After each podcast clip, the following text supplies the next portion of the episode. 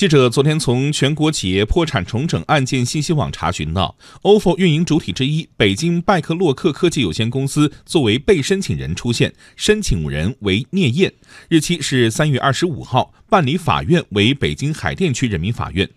对于破产传闻，ofo 昨晚文字回复说，ofo 目前运营一切正常，有关债务也在诉讼或者协商当中。不实新闻严重危害 ofo 经营，ofo 已经向相关部门提交证据，并将保留诉讼的权利。中国人民大学破产法研究中心主任、北京市破产法学会会长王欣欣介绍，如果债务人不能清偿到期债务，债权人可以向人民法院提出对债务人进行重整或者破产清算的申请。不过，被申请破产并不等于进入破产程序，只有在法院受理申请后，才会进入重整或破产清算的程序。因此，并不能说 ofo 已经破产。某个债权人申请他进行破产重整，但是法院是否受理了，这还没有确定。就重整申请被受理了，那是另外一种情况，看他受理的是什么程序。受理的是重整程序，那就是企业的挽救程序开始了。如果受理的清算程序，那么就是说有可能对企业的进行清算退出的程序。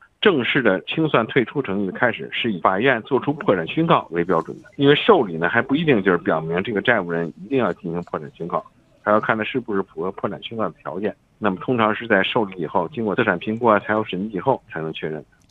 去年以来，ofo 小黄车被曝资金链断裂，上千万用户排队退押金。上海凤凰、天津飞鸽等自行车厂商纷纷要求 ofo 处理贷款问题。除此之外，ofo 小黄车还与顺丰、天津科林、富士达、雷克斯、深圳梦网、云鸟、德邦等大大小小供应商有合同纠纷，与不少企业对簿公堂。而对于用户普遍关心的押金问题，目前还有超过一千万人线上排队退押金。王欣欣说：“如果企业破产，那么用户押金属于一般破产债权，在赔偿顺序上处于靠后的位置。对其他公司的欠款，要看是否设置物权担保。”如果设置物权担保的话，那就是说就担保物享有优先受偿权。这个押金呢，原则上应该说还是属于一般的破产债权。退的话，它会略后于职工债权和税收啊，或者是应该纳入到企业交纳那一部分的社保费用，那么它可能处于这些顺序之后。